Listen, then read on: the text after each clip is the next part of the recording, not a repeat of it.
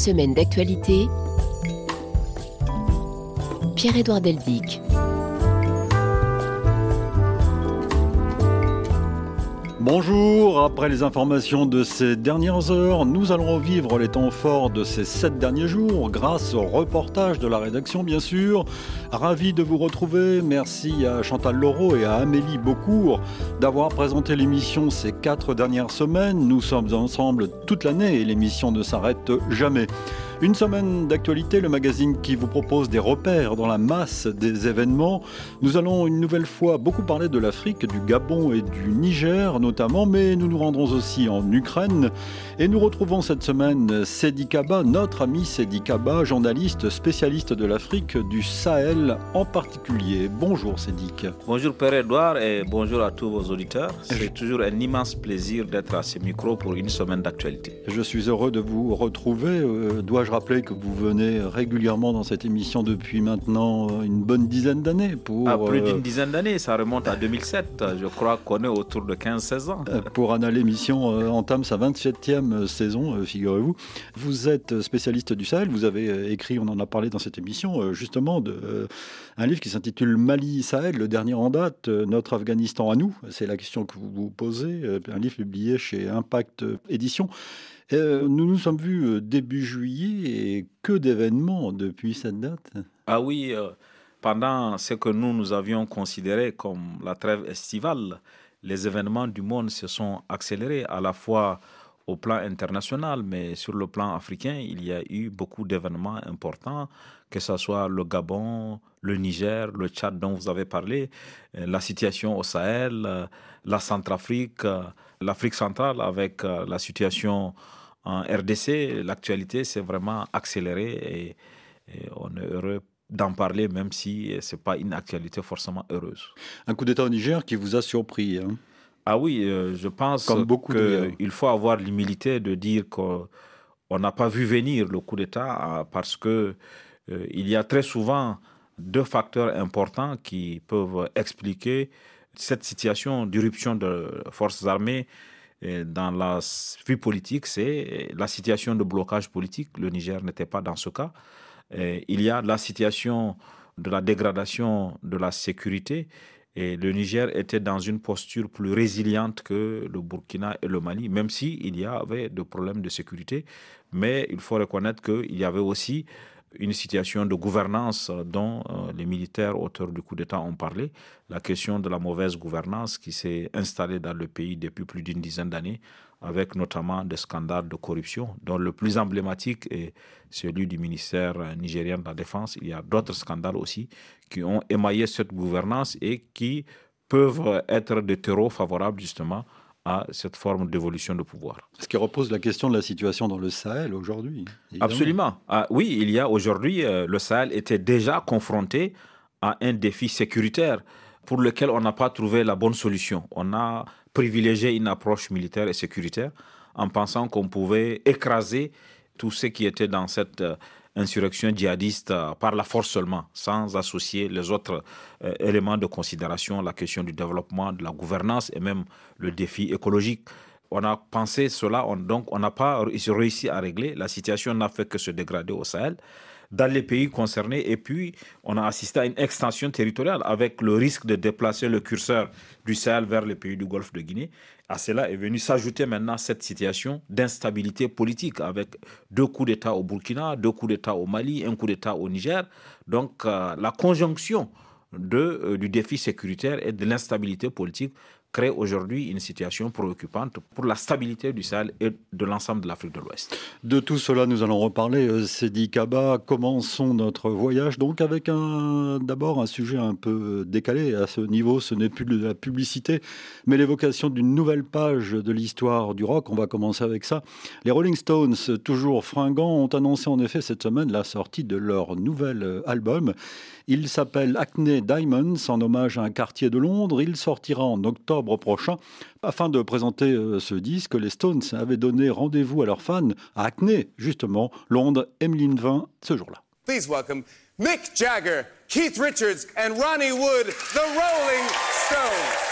Les Rolling Stones ont invité l'animateur américain Jimmy Fallon pour lancer leur nouvel album, le premier en 18 ans. Mick Jagger se justifie.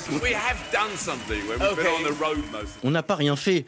On était en tournée la plupart du temps. Bon, peut-être qu'on a été un peu feignant.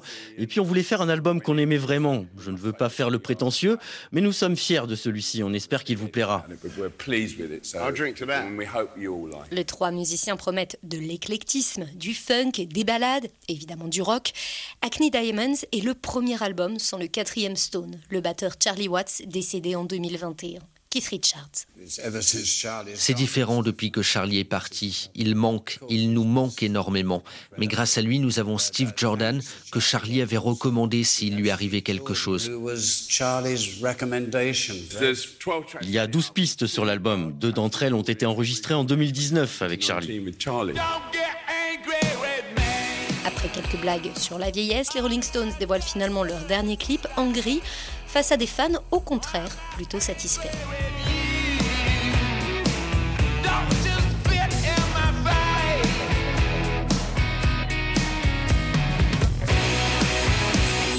Une semaine d'actualité. Avec un peu de musique pour commencer, ça ne fait pas de mal, Cédic. Alors commençons véritablement notre voyage, l'Afrique à la une donc.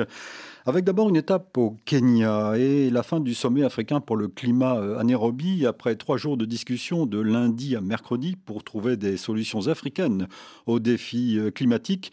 Une déclaration a en effet été adoptée mercredi par les chefs d'État et de gouvernement du continent. Ce document final doit servir de base pour mettre en avant une position commune de l'Afrique sur le changement climatique, notamment pour la COP 28 en décembre prochain. C'était la première fois qu'un tel sommet se déroulait en Afrique à Nairobi, Alban Tiroir. Des engagements pour développer les énergies renouvelables, l'agriculture ou les industries vertes, un appel pour une architecture financière qui permettrait l'allègement de dettes ou encore un projet de taxe sur le carbone.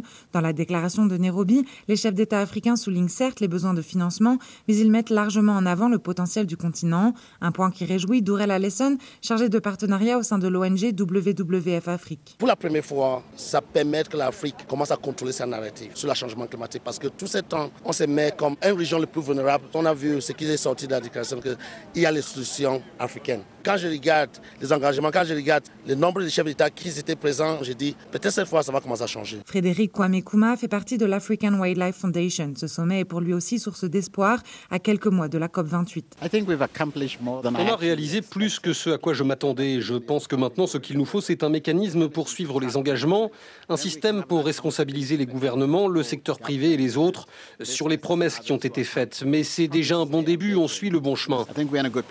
Plusieurs voix se sont toutefois élevées pour critiquer la mise en avant des crédits carbone au cours du sommet, perçus comme de fausses solutions par certains défenseurs de l'environnement. Nous allons en parler dans un instant, mais d'abord les Rolling Stones, ça vous parle, Cédric Oui, euh, c'est un classique. C'est un groupe euh, qui a marqué l'histoire, qui a traversé le temps qui a fédéré des générations, des différences d'âge. Et, c'est quand même, euh, comment dire, admiratif. On est admiratif de voir comment une musique comme ça, un groupe comme ça devient indémodable. Aujourd'hui encore, on les fête, on les célèbre, alors que ceux qui les ont célébrés n'ont plus l'âge que nous avons au tout début. C'est ça qui, je pense, qui fait la qualité de leur musique et, tout ce qui est bon est indémodable et les ressort sont la preuve que quand quelque chose est bon, il devient indémodable et rentre dans un patrimoine mondial, en quelque sorte. Cédric, alors il y a ce sommet de Nairobi et pour la première fois une position euh, commune, ou presque, de l'Afrique face à cette question du changement climatique. Ah oui, c'est heureux qu'on en soit arrivé là, parce que on sait très bien que l'Afrique est victime d'une injustice climatique. L'Afrique participe pour moins de 4% à la production de gaz à effet de serre dans le monde. Et, et sur les 10 pays au monde les plus vulnérables au changement climatique, 7 sont africains. Hmm. Donc il y a une injustice et je pense que l'Afrique n'a pas réussi à créer un rapport de force euh, pour obtenir euh, la compensation de ce qu'on lui demande, puisque en plus de ça, on demande aux pays africains, par exemple, dans le cas des pays du bassin du Congo, on leur demande de préserver la forêt parce que euh, cette préservation est utile à la protection du patrimoine mondial et on ne leur donne pas en compensation la réparation financière qui leur permet vraiment de s'abstenir. Par exemple, euh, les populations qui sont riveraines de, la forêt euh, ne peuvent pas exploiter cette forêt. En compensation, il aurait fallu qu'on leur donne quelque chose pour qu'ils ne puissent pas exploiter cette forêt. Et parce que cette forêt fait partie de leur vie. Donc l'Afrique n'avait pas réussi justement à construire un rapport de force pour obtenir euh, des réparations financières. Il a été promis euh, à la COP21 à Paris 100 milliards par an de dollars. Ces 100 milliards ne sont jamais arrivés. En essayant de construire un discours commun, d'avoir une voix unie, je pense que l'Afrique peut faire avancer son agenda au plan mondial. Et il est heureux que ce sommet se tienne à quelques mois de la COP28 qui va avoir lieu en novembre et que l'Afrique puisse parler d'une même voix pour obtenir ce qu'elle n'avait pas obtenu du fait de sa division. Car l'Afrique s'est dit que peut inventer un nouveau modèle économique qui tienne compte précisément de ce changement euh, climatique. Absolument. Et c'est même un devoir. Je pense que ce n'est pas une option pour l'Afrique. Il faut qu'elle invente un nouveau modèle de développement. On a pu voir, et, et je pense que l'Occident doit avoir conscience de ça. À l'époque où le développement industriel de l'Occident s'est fait, il s'est fait essentiellement sur des énergies fossiles, comme le charbon. L'Union européenne était au début la communauté des pays du charbon. Donc aujourd'hui, l'Afrique. L'acier et le charbon. D'acier et du mmh. charbon. Aujourd'hui, l'Afrique ne peut pas reproduire ce modèle avec des énergies fossiles. Il lui faudra inventer un nouveau modèle qui soit compatible avec les exigences du moment. Parce que si on fait de l'exploitation forestière ou si on fait des énergies fossiles, les premières victimes seront africaines. Aujourd'hui, en Europe, on découvre brutalement ce que c'est que la canicule. Certaines parties du continent africain, le Sahel, je pense particulièrement au Sahel, peuvent devenir invivables si on continue à avoir le même modèle euh, de production industrielle, le même modèle de développement économique. Donc c'est pour ça que l'Afrique a besoin. Mais il faut absolument, et ce n'est que justice, que l'Afrique soit accompagnée dans cela par des pays qui en ont les moyens. Lorsqu'on regarde aujourd'hui les événements du monde, on voit que quand on veut trouver de l'argent, on peut le trouver. Donc il faut absolument qu'il ait de la volonté d'accompagner les pays africains. C'est bien de leur demander de s'abstenir de tout ce qui peut aggraver la situation du changement climatique dans le monde. C'est aussi mieux de les aider à accompagner, à réussir cette phase de transition entre le modèle actuel et le modèle qui nous est imposé par les exigences du changement climatique.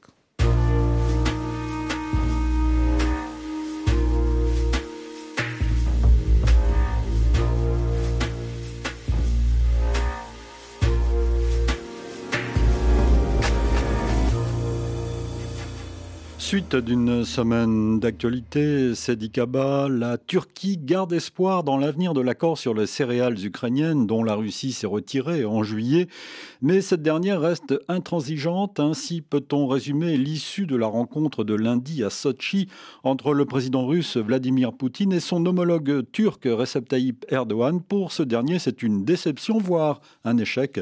À Istanbul, Anne Andlauer. Recep Tayyip Erdogan avait promis à son arrivée à Sochi une annonce très très importante au monde sur les céréales ukrainiennes à l'issue de sa rencontre avec Vladimir Poutine. Quelques heures plus tard, c'est un président russe inflexible qui s'est présenté face aux caméras, accusant Ukrainiens et Occidentaux d'avoir trompé son pays avec l'accord céréalier. À ses côtés, Tayyip Erdogan a dû se contenter de formules optimistes. Je pense qu'il est possible d'obtenir des résultats. Je crois que nous aboutirons prochainement à une solution, a espéré le président turc, évoquant un paquet de nouvelles propositions rédigées en consultation avec l'ONU pour relancer l'accord. Vladimir Poutine réclame la suppression des obstacles aux exportations de produits agricoles russes. Recep Tayyip Erdogan approuve, mais manque d'arguments et de leviers face à son homologue russe. En fait, il ne peut lui offrir aucune contrepartie, aucune garantie. Cela ne dépend pas de la Turquie, qui par ailleurs est déjà le seul pays de l'OTAN à ne pas sanctionner la Russie pour sa guerre en Ukraine.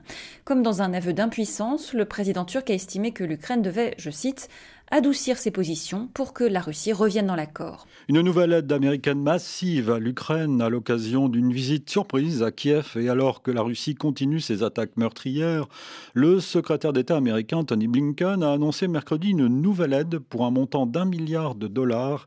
Il s'agit d'aide économique mais aussi militaire avec un nouveau type de munitions, controversé d'ailleurs. À Washington, Guillaume Nodin. Le message américain est clair, le soutien à l'Ukraine durera autant qu'il le faudra et ne faiblira pas dans le temps. Au milieu du milliard de dollars d'aide supplémentaires dans tous les domaines, le volet militaire retient tout de même l'attention. On en est à plus de 43 milliards de dollars depuis le début de l'agression russe et pour la première fois, les États-Unis annoncent la livraison de munitions à uranium appauvri. Elles sont prévues pour les chars Abrams promis il y a quelques mois et qui vont commencer à arriver. Ces munitions particulièrement denses permettent notamment de percer les blindages adverses mais de par leur nature radioactive, elles continuent de causer des dégâts bien longtemps après leur utilisation. La Grande-Bretagne avait déjà annoncé la fourniture de ce type de munitions controversées, entraînant la réprobation russe. Cette annonce, noyée au milieu d'autres, intervient quelques mois après l'annonce de l'envoi par les États-Unis de bombes à sous-munitions, des armes également controversées pour leur potentiel de destruction et de mutilation bien après la fin des combats. Anthony Blinken annonce d'ailleurs aussi une aide pour déminer les régions libérées par la contre-offensive ukrainienne. Une frappe russe a tué au moins 16 personnes à Kostian-Tinivka dans le Donbass mercredi dernier. À noter aussi dans l'actualité internationale, au Mexique, la Cour suprême de justice de la nation a dépénalisé mercredi l'avortement au niveau fédéral. La décision a été prise à l'unanimité par les cinq membres de la plus haute instance judiciaire du pays. À noter aussi cette semaine l'ouverture d'une nouvelle Assemblée générale de l'ONU, l'Organisation des Nations Unies. Ça sera d'ailleurs le thème de l'émission géopolitique présentée ce soir par Amélie Beaucourt. Cette aide américaine euh, à l'Ukraine, euh, c'est dit Kaba, est en quelque sorte un rappel du soutien de Washington à Kiev. il y a eu quelques moments de flottement ces dernières semaines, des moments de doute avec des déclarations euh, américaines qui pouvaient laisser penser que ce soutien commençait à faiblir. Oui, c'est un message clair qui est envoyé à ceux qui doutaient euh, de la volonté des États-Unis de continuer à soutenir à la hauteur de ce qu'ils ont fait jusqu'ici euh, la guerre en Ukraine. On sait que les États-Unis étaient réticents à l'adhésion de l'Ukraine en tant que pays membre de l'OTAN et ça a pu créer un sentiment peut-être d'une prise de distance, peut-être même d'un lâchage. Mais avec euh, cette annonce qui confirme que les États-Unis ont jusqu'ici débloqué 43 milliards de dollars quand même d'aide à l'Ukraine, ce qui n'est pas négligeable par rapport à ce qu'ils ont pu faire dans le reste du monde. Et ça, je pense, euh, ça traduit leur volonté et on voit que sur tous les plans, sur l'usage des F-16, sur l'usage euh, de chars Abraham, partout les États-Unis, même lorsqu'ils ont hésité, ont fini par accepter de continuer à soutenir l'Ukraine. Mais je pense qu'il faut faire attention aussi à l'escalade, parce que comme il a été si bien dit dans l'élément, il y a d'abord la controverse autour des armes à sous-munitions. Il y a aujourd'hui la controverse autour des armes à uranium appauvri. Euh, il ne faut pas oublier que la Russie aussi est un pays qui est détenteur de l'arme nucléaire. Si une escalade comme ça continue, on ne sait pas quelle pourrait être la réaction de la Russie. il faut faire attention, je pense, dans le camp occidental, à cette forme d'escalade qui va crescendo et qui peut arriver à un moment où ça peut être dangereux pour tout le monde. Oui, parce qu'il y a une obsession américaine de l'utilisation de leurs armes, des armes américaines en Russie, ce que rappelle d'ailleurs euh, cette semaine dans sa chronique internationale Claude Angéli dans le Canard euh, enchaîné. Euh, l'obsession des Américains, c'est que des armes américaines soient utilisées directement contre la Russie. Exactement, puisque les Américains ne peuvent pas le faire eux-mêmes. Il n'y a pas de confrontation directe qui peut être dangereuse pour le monde entier, directe entre les États-Unis et la Russie. Donc il y a une confrontation par procuration. Les États-Unis donnent leurs armes aux Ukrainiens pour qu'ils les utilisent contre les Russes. Peut-être que ça va faire l'objet d'un retour d'expérience pour eux. Ça peut avoir cette utilité aussi. Et là, euh, ce que je crains, moi, justement, c'est cette forme d'escalade dans laquelle on est en train de s'installer avec euh, le franchissement à chaque euh, moment d'un nouveau palier, l'utilisation des armes à sous-munitions, l'utilisation d'armes appauvries. Quelle va être la prochaine étape? Et là, comme j'ai dit, la Russie aussi en face peut réagir et ça peut avoir euh, une euh, forme d'escalade. On est déjà presque dans un climat de guerre froide. Aujourd'hui, c'est qu'on a, voilà, il y a beaucoup de choses qui rappellent ce climat de guerre froide, cette confrontation directe ou indirecte entre euh, les Américains et les Russes. Et je pense que tout ça n'est pas dans le contexte, en tout cas dans la conjoncture actuelle, où le monde est vraiment troublé et où on voit que les Nations Unies sont complètement affaiblis, ne, peuvent plus faire leur rôle d'arbitrage, sont paralysés par l'utilisation de veto par un camp ou par un autre. On est dans une situation quand même qui doit nous interpeller et qui doit amener souvent à une forme de retenue plutôt que de continuer à jeter de l'huile sur le feu. Recep Tayyip Erdogan, le président euh, turc, n'a pas réussi à convaincre euh, Vladimir Poutine de signer un accord sur les céréales, sujet qui concerne directement les pays africains. Hein. Tout à fait. Et, je pense que c'est un échec personnel parce que euh, le président, avant de partir, avait vraiment l'espoir mm. de trouver de bons arguments pour faire fléchir Poutine. Mais Poutine est resté inflexible dans cette position. Et je pense que le fait que Poutine ait préparé les pays africains lors du sommet de Saint-Pétersbourg, il a expliqué aux pays africains Et le refus de la Russie de signer était intervenu quelques jours avant le sommet. Il a expliqué que ce n'est pas euh, un refus contre les pays africains, puisque parallèlement à ça, Poutine a eu euh, la finesse de proposer de l'aide directe aux pays africains. Les céréales russes vont être directement 50 000 tonnes de céréales. Ce qui est, peu, ce qui est peu dans l'absolu d'ailleurs. Ce qui est peu dans, dans l'absolu vont être directement livrés à certains pays. Et la Russie s'organise aussi pour vendre directement aux pays africains, sachant que ça lui permet aussi de contourner les sanctions qui ont été prises contre la Russie, notamment l'utilisation de dollars comme monnaie d'échange dans les transactions avec la Russie. Je crois que cet accord, l'échec de cet accord sur les céréales peut avoir des conséquences, comme a dit le président Erdogan. S'il réussit à trouver de nouveaux arguments d'ici là pour convaincre la Russie, ce serait une bonne chose. Mais sans l'accord, euh, à mon avis, il faudra évaluer que ça peut avoir. Mais, comme je l'avais dit déjà, y compris dans cette émission, euh, je crois que l'Afrique doit tirer les leçons de cela pour construire une sécurité alimentaire propre. L'Afrique représente 65% des terres arables du monde. Donc, il y a la terre pour cultiver. Il suffit de s'organiser, de trouver les ressources financières qu'il faut, ou les emprunter, ou les organiser, en tout cas, pour que l'Afrique puisse elle-même produire les céréales dont elle a besoin. Cette fois-ci, c'est le conflit en Ukraine qui crée cette situation, mais par le passé, il y a eu des événements aussi extra-africains qui ont impacté la sécurité alimentaire du continent. On ne peut pas continuer à dépendre du reste du monde alors que on a l'argent qui est dépensé, c'est 35 milliards au moins de dollars par an pour importer des produits agricoles. Si cet argent est réinvesti en Afrique même, pour la production agricole, je crois que ça mettrait l'Afrique à l'abri de la dépendance. Et euh, cette espérance qui n'est pas arrivée d'un accord entre l'Ukraine et la Russie pour permettre à l'Afrique d'importer des céréales, d'importer des entrants agricoles, me semble être une occasion dont il faut profiter vraiment pour sortir de cette dépendance.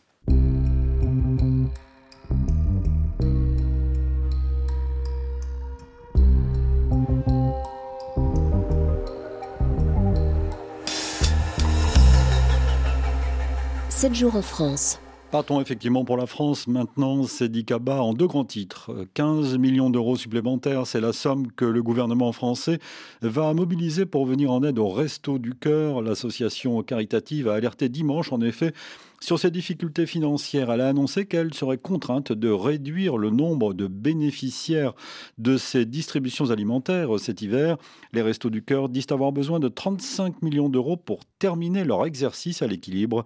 Clémentine Pavlotsky. Les comptes des Restos du Cœur sont dans le rouge. Le budget que l'association consacre aux achats alimentaires a doublé ces derniers mois. Parallèlement, la demande d'aide alimentaire est en forte hausse. Plusieurs associations lancent l'alerte. Henriette Stenberg est la secrétaire générale du Secours populaire. Il y a une montée en charge et cette montée en charge ne se réduit pas. Et elle concerne maintenant des personnes qui travaillent, y compris des couples qui travaillent et qui ont des toutes petites rémunérations. Selon l'INSEE, les prix des produits alimentaires ont bondi de plus de 11% entre août 2022 et août 2023. L'inflation a quant à elle progressé de 4,8% sur un an. Dans un tel contexte, la décision des Restos du Cœur est un signal inquiétant, estime Benjamin XVI, journaliste spécialiste des questions sociales, auteur du livre Quand bien manger un luxe. Souvent, quand le budget devient très contraint dans les ménages, l'alimentation est une des principales, voire la principale variable d'ajustement. Et donc, c'est là-dessus que les ménages vont faire des économies. Les Restos du Cœur assurent aujourd'hui 35% de l'aide alimentaire en France. Ils sont financés par les donateurs particuliers, les entreprises, les aides publiques d'État et l'Union européenne. Ils disposent d'un budget de fonctionnement d'environ 200 millions d'euros par an. Et sachez que la famille de Bernard Arnault, propriétaire du numéro 1 mondial de luxe, LVMH, a annoncé verser une aide de 10 millions d'euros au Resto du Cœur. Ils étaient tous là, toutes les forces politiques de Nouvelle-Calédonie se sont retrouvées mercredi à Paris pour la première fois ensemble donc, alors que les indépendantistes boycottaient tout dialogue depuis le troisième et dernier référendum sur l'indépendance de l'archipel français. Après la visite d'Emmanuel Macron sur place fin juillet, la première ministre Elisabeth Borne a lancé une semaine de discussion entre indépendantistes et loyalistes sur l'avenir de la Nouvelle-Calédonie. Les enjeux sont importants. Julien Chavannes. Elisabeth Borne n'a pas voulu de caméra pendant son discours. Le moment est pourtant historique, comme le disait le député calédonien loyaliste Philippe Dunoyer à son arrivée à Matignon. C'est une journée potentiellement qui peut être historique. Elle devrait, euh, j'espère en tout cas, marquer le, début des séquences plénières, on va les appeler ainsi, pour ne pas utiliser le mot tripartite. Indépendantiste, loyaliste et gouvernement dans la même pièce, on n'avait pas vu ça depuis plus de deux ans, le temps de digérer le résultat des référendums, selon le président indépendantiste du gouvernement calédonien, Louis Mapou. C'est un tournant. C'est un tournant depuis le référendum de, 2021, hein, où on était plus euh, dans la gestation, hein, dans une forme d'ententisme, où les uns et les autres hein, se jaugeaient. Loyalistes et indépendantistes sont optimistes. Un accord est possible dans les jours à venir. Pendant une semaine, les délégations calédoniennes vont travailler sur le texte proposé par le gouvernement. Droit à l'autodétermination, citoyenneté, avenir du nickel. Des sujets lourds, sensibles, mais le temps presse. Des élections provinciales et un référendum sont prévus l'an prochain. À noter aussi dans l'actualité africaine l'annonce hier vendredi de la mort de l'historien et éditorialiste Jacques Julliard. Euh, il avait 90 euh, ans.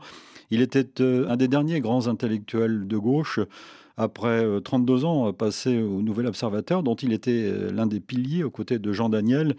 Il était devenu en 2010 éditorialiste de l'hebdomadaire Marianne et observateur très attentif, très précis de l'actualité. En France, toujours, faut-il rappeler l'ouverture hier de la Coupe du Monde de rugby. On vous en parle bien sûr avec toute l'équipe des sports dans nos différents journaux. Nous sommes toujours en compagnie de Sédic Abba. Et Sédic Abba voulait réagir à cette crise des, des restos du cœur et à cette crise alimentaire qui sévit aussi à la mesure de la France euh, dans l'Hexagone? Ah oui, absolument. Je crois que la situation financière du resto du cœur doit nous alerter parce que les Restos du Cœur font une œuvre qui a survécu à Coluche, mm. son fondateur. 85. oui, et qui est une œuvre utile, parce que euh, ça permet justement de créer de la solidarité et un sentiment de partage, puisque ceux qui en ont donnent à ceux qui n'en ont pas. Et je pense que le fait que le Resto du Cœur se trouve dans cette situation doit nous alerter sur le recul du devoir de solidarité et le recul du partage le monde n'est pas plus pauvre qu'il n'a été. Et aujourd'hui, si le Resto du Cœur n'arrive pas à réunir 35 millions d'euros, ça me semble préoccupant.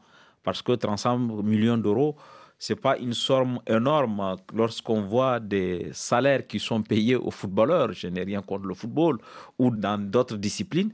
Ça veut dire que si on veut faire une œuvre comme la solidarité, on peut l'avoir. Ça ne représente absolument rien par rapport à 200 millions de contrats sportifs qui peuvent être donnés à une vedette de football. Je crois que ça doit nous alerter et ça doit nous demander de nous ressaisir pour pouvoir partager, je crois, la solidarité, le partage, la considération mutuelle doivent être des valeurs fondatrices de notre humanité. Pour nous écrire par courriel, semaine.actu.rfi.fr. Et c'est le retour de vos messages, à nos salutations à des auditeurs fidèles sur le continent africain et au fan club en quelque sorte aussi de Sédic Abba. Je salue aujourd'hui pour cette rentrée Mohamedou à Garoua au Nord Cameroun, Baudouin en Centrafrique, Alexander Emmanuel à Conakry, je salue Agapao à Kisangani, Sami à Kinshasa, Faustin qui est enseignant à Goma, tous trois bien sûr en République démocratique du Congo. Bonjour à Mohamed à N'Djamena, à Mohabadou à Bamako, à Anissé à Porto Novo et à Ibrahima à Nouakchott.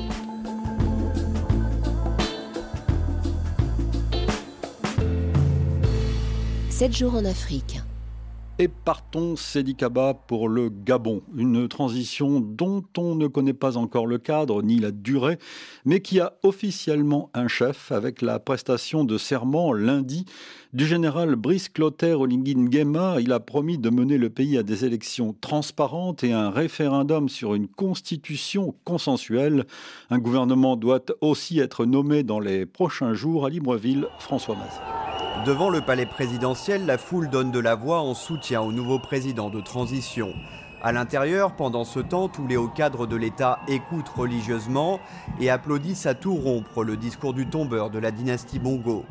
Telle une météorite dans la nuit noire, les forces de défense et de sécurité de notre pays ont pris leurs responsabilités en refusant le coup d'État électoral. C'est sans aucune violence, sans heurts et sans effusion de sang que le comité pour la transition et la restauration des institutions a changé le régime en place, qui confisquait le pouvoir des institutions de la République depuis plusieurs années au mépris flagrant des règles démocratiques. Aux premières loges, le gouvernement dissous et les leaders de la plateforme d'opposition Alternance 2023. Un signe qu'à l'exception du candidat Hondo Ossa, le ralliement à la transition semble pour le moment presque unanime. Ce jour-là, de leur côté, les militaires, le jour donc de cette prestation de serment du nouveau euh, patron de la transition, les militaires avaient invité la population à suivre un défilé, reportage cette fois d'Yves Laurent Goma. Esplanade du palais de la présidence de la République. L'armée défile devant le nouvel homme fort du pays. Le public venu nombreux est en extase. Du jamais vu qu'on a fait un coup d'État en beauté. Pas de sang, nous sommes en joie, que Dieu soit loué.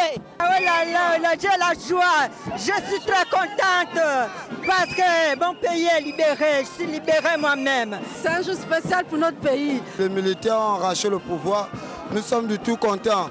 Cette religieuse compare même le général Oligingema à Moïse. Moïse est grandi dans la maison des pharaons et c'est lui que Dieu a utilisé pour délivrer le peuple d'Israël. Oligé, c'est le type de Moïse. Il a grandi dans la maison des présidents et Dieu veut lui utiliser aussi pour délivrer aussi le peuple euh, gabonais. Au-delà de la joie, les Gabonais présents ont de nombreuses attentes. On attend le travail.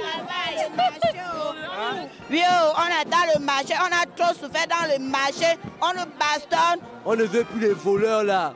Le général Oligingema n'a pas encore dit avec qui il compte diriger la transition, dont la durée n'est pas encore connue. Ses premières nominations seront donc scrutées de près. Alors je vous rappelle également que le président déchu euh, du Gabon, Ali Bongo Ondimba, est libre de ses mouvements et peut se rendre à l'étranger pour raisons médicales. C'est ce qu'a annoncé mercredi le général Guéma, qu'il a renversé donc le 30 août dernier.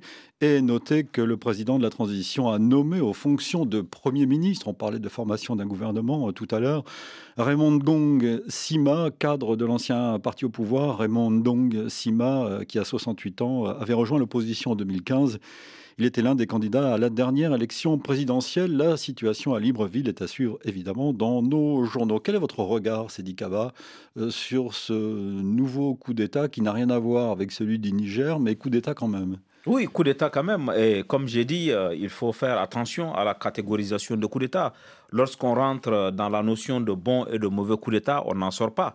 À quel moment un coup d'État est bon, à quel moment un coup d'État est mauvais il faut apprécier le mode d'accession au pouvoir et non les circonstances dans lesquelles les coups d'État se sont produits. On remarque que la communauté internationale fait preuve d'une forme de bienveillance envers euh, les militaires qui ont pris le pouvoir au Gabon, en refusant même de considérer que c'est une junte, alors que en réalité c'est un coup d'État qui s'est produit au Gabon, puisque euh, des élections venaient de se produire, on pouvait utiliser un autre schéma. Euh, parce que ces élections étaient contestées. Hein, c'est ça. On pouvait puisqu'on avait commencé à recenser les votes de façon honnête.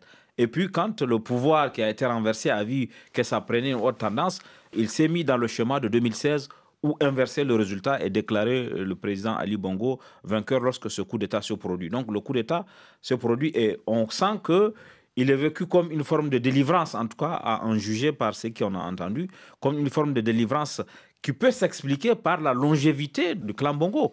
Depuis 1967, quand le président Bongo père était arrivé au pouvoir jusqu'à 2009 où il est décédé. Après, son Suisse a, repris. S'il n'y avait pas eu le coup d'État, en dépit de son état de santé, le président Ali Bongo allait être déclaré vainqueur pour les sept prochaines années.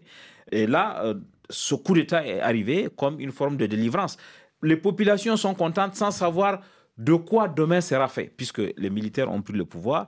On ne connaît pas quelle est leur intention, sauf qu'ils ont dit qu'ils vont faire des élections, qu'ils vont faire un référendum. Mais les gens applaudissent parce que pour eux, le fait qu'on ait tourné déjà la page de la famille Bongo est en soi un événement. Il ne faut pas non plus, dans l'analyse, oublier de remarquer que le président de transition est lui-même un homme du Sérail, puisqu'il a été pendant très longtemps l'aide de camp du président. Il a été attaché de défense au Sénégal et au Maroc avant de revenir être nommé par Ali Bongo lui-même à la tête de la garde républicaine. Donc tout cela fait que il y a un changement, il y a peut-être un demi-changement au Gabon, mais les populations sont déjà très contentes.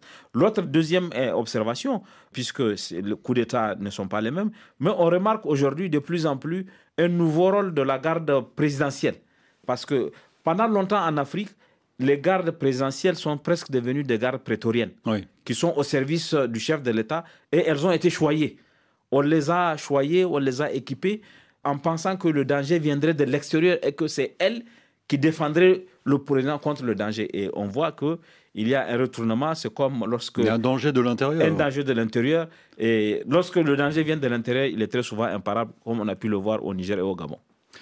C'était il y a dix ans, le 7 septembre 2013, c'est dit que le président chinois Xi Jinping lançait l'initiative dite Ceinture et routes, une initiative plus connue sous le nom de Nouvelle route de la soie chinoise. Toute la semaine, RFI est revenu sur ce projet mondial colossal, devenu tentaculaire. Presque tous les pays euh, africains y ont euh, adhéré. Alors, dix ans après, quel bilan tirer sur le continent de cette décennie et de ce projet que le président chinois a qualifié de projet du siècle, Joris Zilberman. Le bilan est pour le moins contrasté. D'un côté, la Chine est parvenue à intégrer dans les nouvelles routes de la soie l'écrasante majorité des États africains, à l'exception de l'île Maurice et de l'Iswatini qui reconnaît Taïwan. La Chine a démultiplié ses capacités de financement, labellisant au passage tous les projets d'infrastructure dans les nouvelles routes de la soie, y compris ceux lancés avant 2013. Le succès de ce point de vue est donc indéniable. En revanche, les critiques se sont amplifiées contre le réendettement endettement généré par les prêts chinois à des taux élevés pour des pays souvent dans l'incapacité de rembourser, comme la Zambie, mais aussi des critiques se sont élevées contre des projets d'infrastructure parfois surdimensionnés, trop coûteux et peu utiles, à l'image des éléphants blancs des années 1970-80. C'est là qu'on atteint les limites du partenariat gagnant-gagnant vanté par Pékin. Les financements se combinent avec l'attribution obligatoire de contrats réservés aux entreprises d'État chinoises. Les investissements directs étrangers, ceux qui développent un territoire, sont minoritaires. Les nouvelles routes de la soie génèrent trop souvent les dérives mêmes que Pékin reproche aux Occidentaux, outre l'endettement, la création de réseaux d'influence, de la dépendance et des conséquences sociales et environnementales toxiques. Et vous pouvez retrouver en podcast et sur Internet la série spéciale de RFI intitulée Les nouvelles routes de la soie dix ans après, avec des reportages, des cartes interactives, des analyses et des interviews. Notez aussi que l'émission Carrefour de l'Europe demain dimanche à 19h10 sera consacrée à ce sujet avec Frédéric Lebel.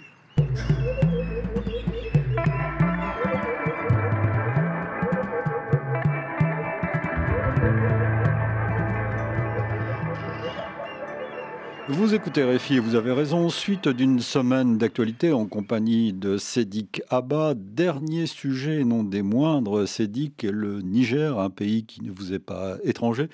Le week-end dernier a donc été marqué par des manifestations pour exiger le départ de l'armée française. À Wallam, dans le sud-ouest du pays, et surtout à Niamey, la capitale, où plusieurs dizaines de milliers de manifestants se sont rassemblés au rond-point de l'escadrille. Al-Mustafa Bakin Batouré, le secrétaire général de l'Union des étudiants nigériens de l'université de Niamey, il était présent lors de ce rassemblement. Aujourd'hui, il espère que les autorités françaises sauront entendre le message.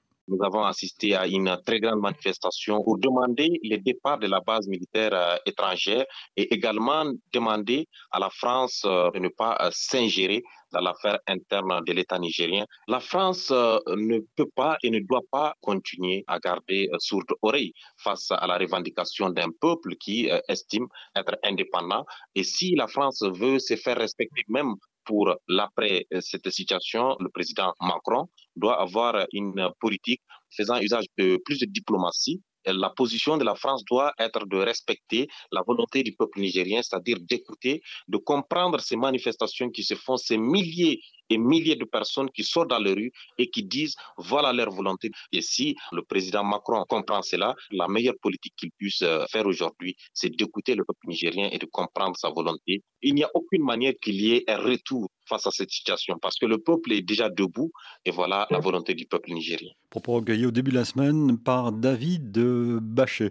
Euh, j'ajoute qu'au Niger, toujours, le secteur de l'uranium subit les conséquences des sanctions économiques contre la junte de Niamey car la production de la Somaïr, dernière mine en activité à Arlit, est à l'arrêt. La filiale du groupe français Orano ne reçoit plus les réactifs nécessaires à la production du minerai. Alors, c'est dit qu'on va faire un, point sur la situation au Niger. Il faut que je rappelle qu'au Mali voisin, euh, il y a eu une double attaque euh, terroriste, une série d'attaques euh, terroristes terroriste. Au moins 64 personnes, dont 49 civils et 15 soldats, ont été tués jeudi. Un bateau de transport de passagers et une base de l'armée ont été pris pour cible dans la région de Gao, au nord du pays. Ça, c'est pour le Mali. C'est à suivre également dans nos journaux. Alors, la situation au Niger, avec au cœur des préoccupations de la junte la place de l'armée française. Oui, dès le début, euh, il y a eu une une dégradation des relations entre les militaires qui ont pris le pouvoir à Niamey et la France. Parce que, souvenez-vous, dès le jeudi matin, le porte-parole de la junte, le colonel-major Amadou Abdraman, avait accusé la France d'avoir violé l'espace aérien nigérien. Et cette euh, posture d'incompréhension et même presque aujourd'hui de confrontation est allée crescendo. Elle n'a fait que se dégrader avec euh, des accusations mutuelle et la dénonciation des accords de défense par les militaires au pouvoir à Niamey et le refus de la France de reconnaître cette dénonciation a créé aujourd'hui une situation de confrontation et même de conflictualité dont euh, nul ne peut prédire les conséquences et les développements. Et à mon avis, du côté de Paris aussi, il y a eu une sorte de sursaut euh, d'orgueil. Le président Macron a décidé que la France n'acceptait pas la dénonciation des accords. Bon, or, l'argument qui a été avancé est un peu fragile, disant que simplement parce que les militaires sont illégitimes. Au Burkina et au Mali, c'était les mêmes jeunes qui avaient demandé le départ et la France a accepté.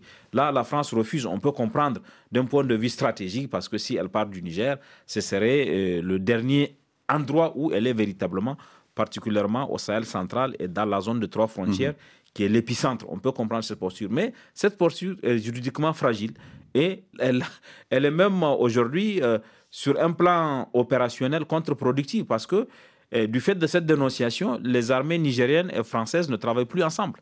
Les avions, comme on a pu l'apprendre par la suite, euh, certains moyens aériens sont coulés au sol, les drones, les mirages ne fonctionnent pas, et il y a une question sur l'utilité même de la présence, puisqu'elle ne participe pas à la lutte contre le terrorisme. Et d'ailleurs, c'est dit qu'on a parlé ces derniers jours du retrait de certains éléments militaires, euh, comme dit euh, le ministère de la Défense. Oui, parce que euh, les militaires ont compris, à, l'Élysée ou à Paris, on n'a pas une lecture correcte et concrète de la réalité sur le terrain. Donc les militaires français ont continué à parler avec leurs homologues nigériens puisque depuis, on sait que depuis cette notion de partenariat de combat, souvent les militaires habitent même dans les mêmes casernes, ils cohabitent. Et ils ne peuvent pas arrêter de se parler parce qu'à Paris, l'Élysée a pris une décision comme ça. Donc, ils ont continué à se parler et aujourd'hui, ils continuent de se parler pour voir si euh, le matériel qui est immobilisé, qui n'a aucune utilité, peut être déplacé ou ramené en France ou ailleurs. En tout cas, il y a, euh, je crois, une lecture un peu erronée à partir de Paris ou même de l'Élysée qui est le fait d'une diplomatie verticale. À mon avis, le président a décidé et il demande aux diplomates et aux militaires d'exécuter. Et souvent, ça peut être contre-productif, comme on a pu le voir dans le cas de l'ambassadeur. Qui oui, qui est toujours, qui est, un sujet de, contentieux. Qui est toujours un sujet de contentieux qui est maintenu à, Niamey et qui ne peut pas faire son travail puisqu'il ne peut pas sortir de sa chancellerie. D'ailleurs, l'ambassade, les bureaux et, la résidence étant séparés, s'il est à la résidence, c'est qu'il ne peut plus aller au, au bureau. S'il est au bureau, c'est qu'il ne peut plus aller à la résidence puisqu'il faut traverser et donc, il sort du territoire, il n'est plus protégé par le caractère extraterritorial de l'ambassade. Donc, il y a une situation kafkaïenne là, et beaucoup de voix aujourd'hui à Paris commencent à se dire que c'est ubuesque. Il vaut mieux organiser le retour de l'ambassade, et peut-être que dans les discussions dont a parlé le Premier ministre nigérien, Ali Manzen, et il est envisageable de voir comment on peut trouver une solution à travers laquelle la France ne perd pas la face, mais ramène son ambassade et retire son armée du Niger, puisqu'il est utile que le Niger soit d'accord sur la présence militaire française pour que l'armée française et l'armée nigérienne puissent travailler ensemble. Et il y a également, c'est dit Kaba, la présence de l'armée américaine à Agadez et à Niamey, il me semble. Une haut responsable de l'administration américaine disait au micro de Guillaume Nodin à Washington euh, cette semaine qu'il y avait un redéploiement. C'est ça. Les Français sont présents à Niamey, à la base aérienne, puis sur la ligne de front à Walam et à Ayuru, sur la ligne de front, sur la frontière avec le Mali. Les Américains sont présents à la base aérienne de Niamey, la base 101, et sont présents à Agadez, dans le nord, non pas au, nord-ouest où se trouve euh, où se trouve la zone des trois frontières. Ils sont présents au nord. Le redéploiement tel qu'il a été défini par les Américains consiste à déplacer les éléments de la base de Niamey pour les ramener à Agadez. Est-ce que ça présage une intention de retrait plus tard, puisqu'il y a 1100 soldats américains qui participent à la lutte antiterroriste, particulièrement dans la formation des militaires nigériens et dans l'accompagnement, puisqu'on se souvient, en octobre 2017, il y a eu une patrouille américano-nigérienne qui a été attaquée dans la zone de Tongo-Tongo, sur la zone des trois frontières justement, et quatre soldats américains, des bérets étaient des forces spéciales américaines, étaient décédés. Donc il y a une présence militaire. Pour l'instant, il n'est pas question de retrait totalement du Niger, mais il est question de redéploiement de Niamey vers Agadez. Parce que le terrorisme continue. Hein. Je parlais des attaques qui ont endeuillé le Mali. Le terrorisme continue. Ah oui, le terrorisme continue et il faut absolument éviter que la crise politique au Sahel s'ajoute à la crise sécuritaire. Parce que les deux ensemble, ça crée une situation d'instabilité euh, du Sahel. Et d'insécurité alimentaire. D'ailleurs, permettez-moi d'ajouter ça, puisque l'ONU s'est inquiétée cette semaine, et il y a plus de 3 millions de personnes euh, qui sont victimes d'une insécurité alimentaire au Niger et au Mali, et 200 000 enfants risquent de mourir de faim sans aide humanitaire. Tout à fait, on peut, ce, ce tableau peut se comprendre, parce que lorsqu'il y a l'insécurité, les gens ne peuvent plus accéder à leurs champs pour faire de la production agricole. Certains champs sont devenus des champs des mines. Ce n'est plus des champs pour cultiver des mines ont été posées par les groupes euh, armés terroristes et les gens ne peuvent pas aller dans leurs champs. Ceux qui sont allés sont souvent tués. Il était question, par exemple, dans le cas du Burkina, que des VDP, les volontaires pour la défense de la patrie, protègent des paysans pour que les paysans puissent cultiver leurs champs. Et eux-mêmes sont très exposés. Et c'est un risque pour les paysans, c'est un risque pour les VDP euh, d'accompagner les paysans au champ. Mais ça explique un peu outre le fait qu'on ne puisse pas faire de la production agricole, ça a désorganisé le circuit d'approvisionnement. Par exemple, on sait que euh, pendant un moment, le, Niger avait pour port de repli, à part le port de Cotonou, le port de Lomé. Or, si vous partez du port de Lomé, il vous faudra traverser le Burkina. Aujourd'hui, la situation d'insécurité fait que vous ne pouvez pas traverser le Burkina pour venir au Niger, ni en passant par Terra et Dori, ni en passant par Makolondi et Torodi, parce qu'il y a une situation d'insécurité. Et ça, ça désorganise le circuit d'approvisionnement en produits agricoles, ça expose les populations à la fin, ça fait augmenter les prix des céréales sur le marché avec aujourd'hui l'embargo. L'embargo qui mm. s'est ajouté, l'embargo de la CDAO qui s'est ajouté, les prix ont augmenté de 20%, de 25%. Et je pense que le pouvoir d'achat, lui, n'a pas augmenté. Et il faut regarder tout ça pour essayer d'accélérer vraiment une solution politique et diplomatique à la crise que connaît le Niger aujourd'hui. Situation à suivre dans nos journaux, dans nos rendez-vous d'information et nous en reparlerons la, prochaine fois lors de votre prochaine visite que j'espère proche, euh, Cédic. Je rappelle que vous avez écrit Mali, Sahel, notre Afghanistan à nous. Vous posez-vous la, question, un livre publié chez Impact Édition. Merci Cédic. C'est toujours un plaisir de venir à cette émission. Et réciproque. Et à bientôt donc. Avec grand plaisir. Une semaine d'actualité réalisée cette semaine par Steven Estley. Nous vous donnons rendez-vous demain pour le début d'une nouvelle saison du magazine Idée et nous vous proposons de la manière la plus vivante possible, vous le constaterez, de vous faire découvrir Georges Perec, l'écrivain génial. Idée demain dimanche à 15h10 temps universel, 17h10 heure de Paris. Bon week-end, bonne semaine. Dans un instant, un nouveau journal sur AFI.